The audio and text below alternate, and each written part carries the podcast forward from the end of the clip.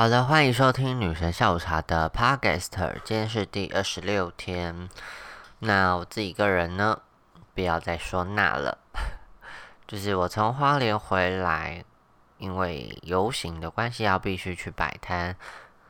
隔天呢，也呃，就是要在黑金咖啡举办了我的生命故事演讲，所以就在呃花莲待了。十八号、十九跟二十号，这样子待了三天。嗯，第一天十八号去的时候，就是我其实人已经在台北了。那接续到上一集有聊到，就是我是结束呃与全处会跟感染之合作的直播之后，就住在台北，隔天就直接去花莲。所以就有这样子的衔接感觉，所以我们就是呃十八号就很早的，哎，其实也没有很早了，就中午就的时候就有办法可以出发去花莲。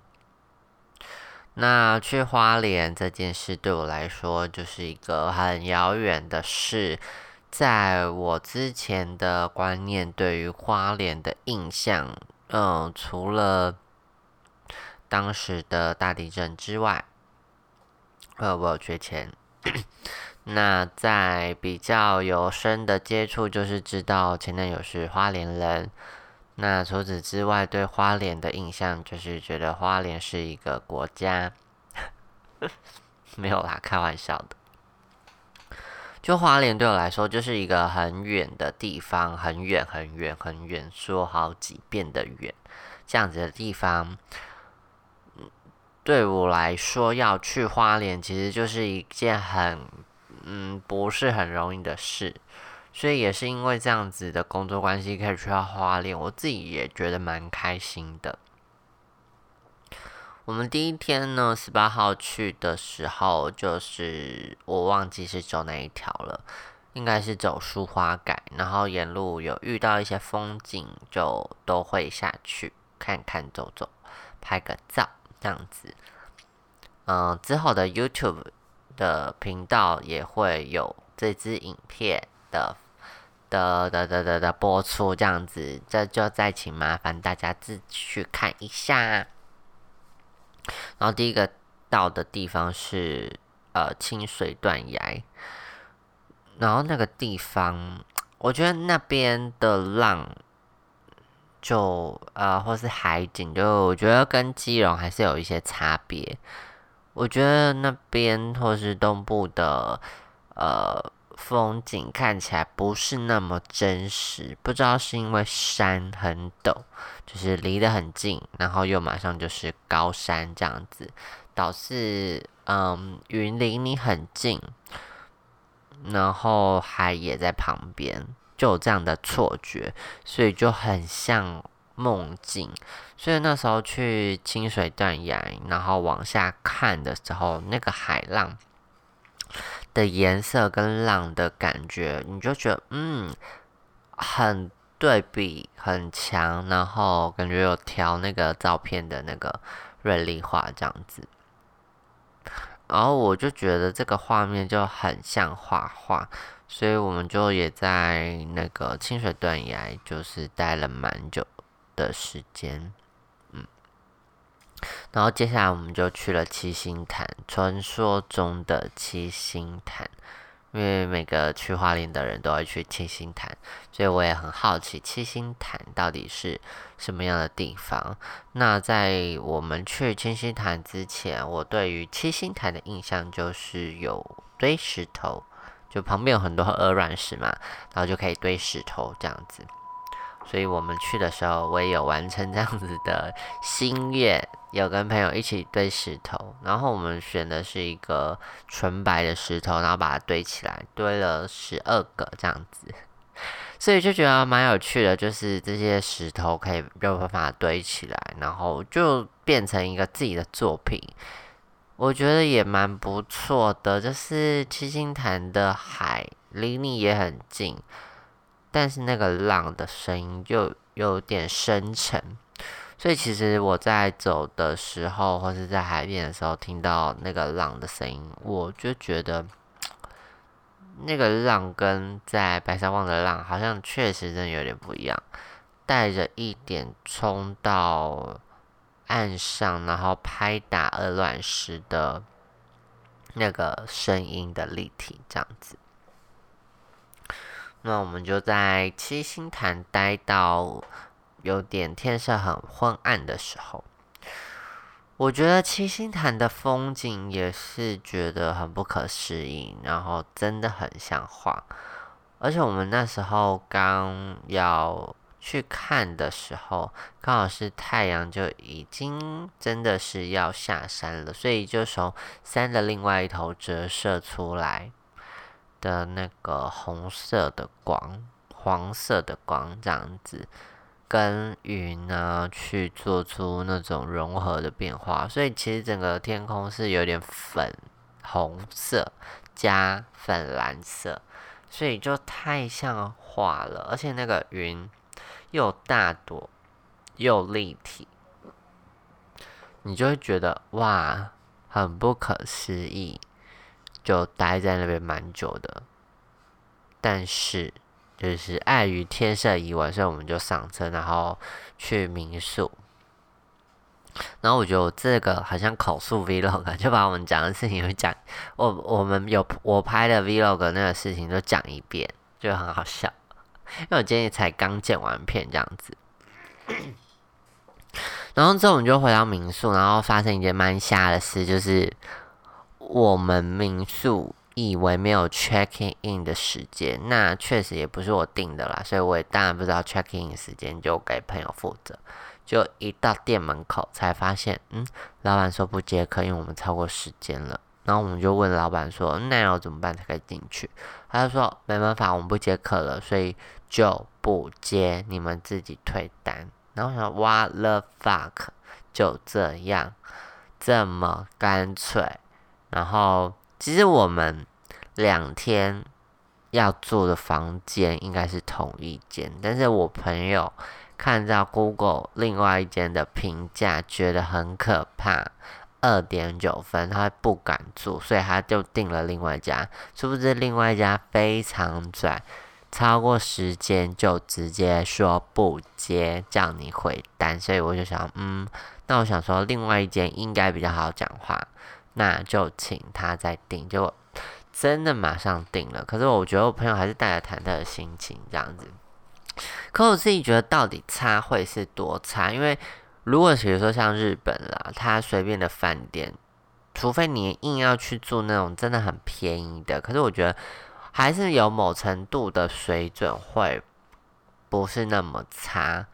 那我觉得在台湾，呃，干净度应该是真的。不会差到哪里去，只是装潢给人家的感觉还是会有一些落差。但我就觉得，嗯，应该也不是每个房间或什么，就是如果民宿什么做的其实普通，应该清洁度大家都是普通的，就。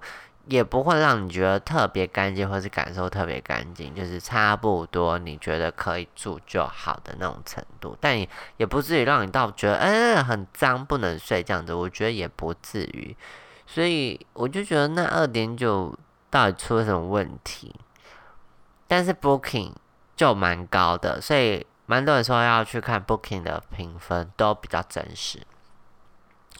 所以我们就，我就跟朋友讲说，那没办法，反正我就不要再行李搬来搬去了，因为蛮累的。然后两家两家的那个住宿也住的蛮远的，就是有一段距离，走路可能要走蛮久的。所以就何不一开始就订同一间，轮得这的这般田地？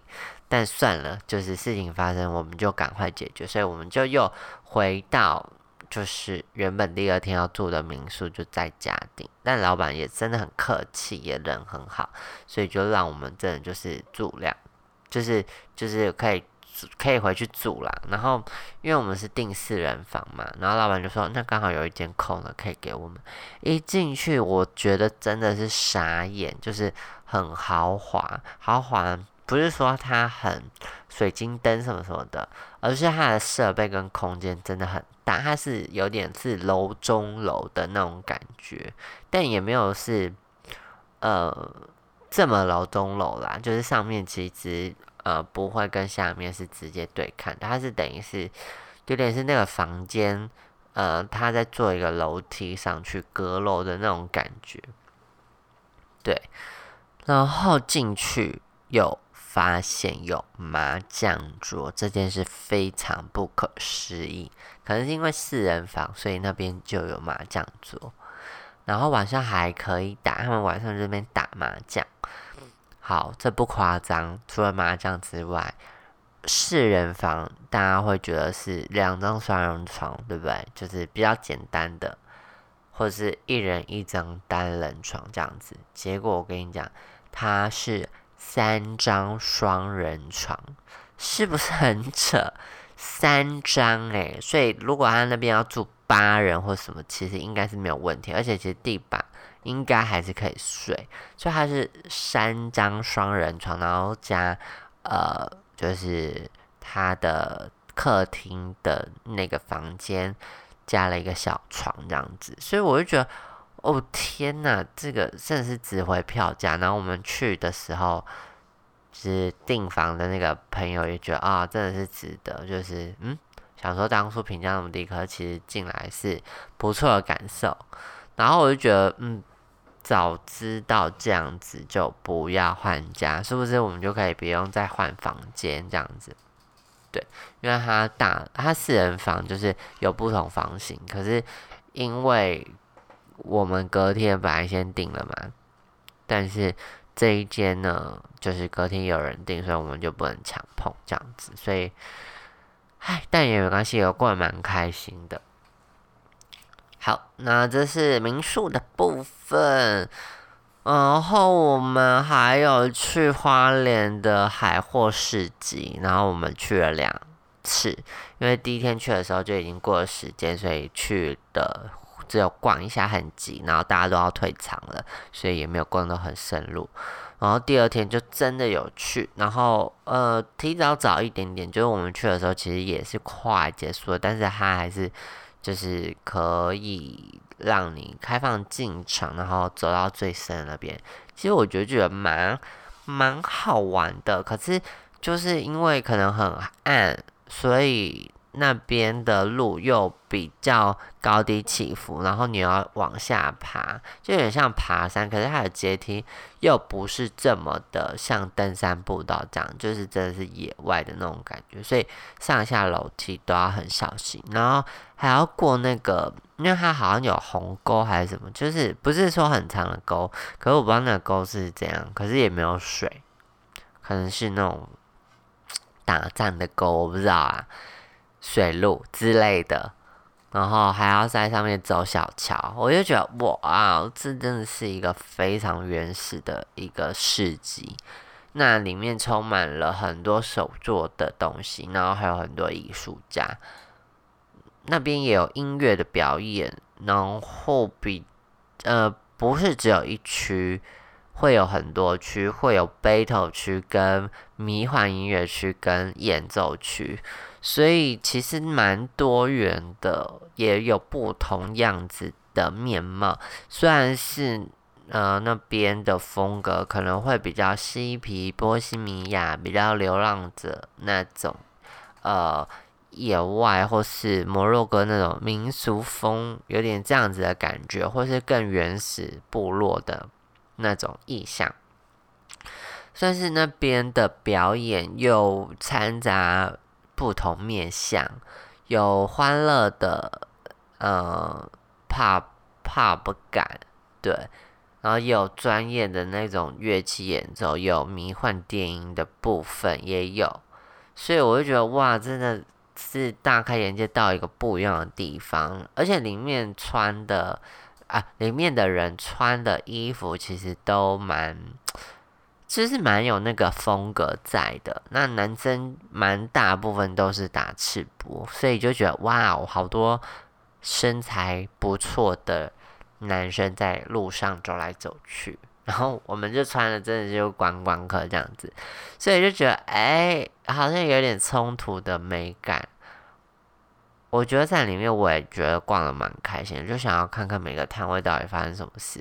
而且他们都是用那种布啊、木头把那个帐篷这样搭起来。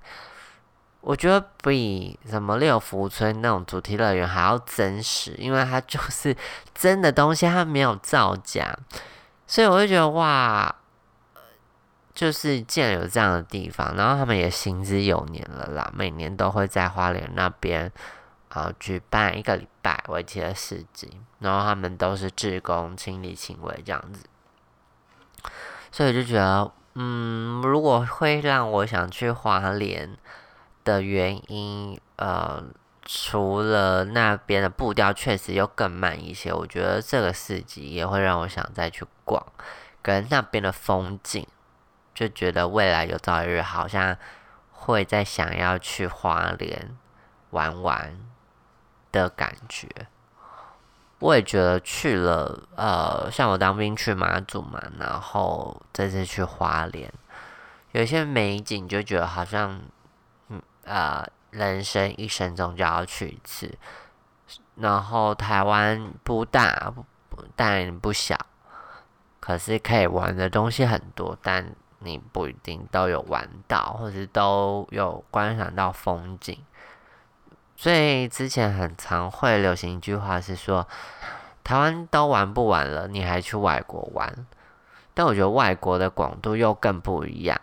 那台湾，我觉得有在慢慢的把一些在地的文化发展起来，因为可能台中就没有七星潭这样的地方啊，可能有啊，但我也不知道。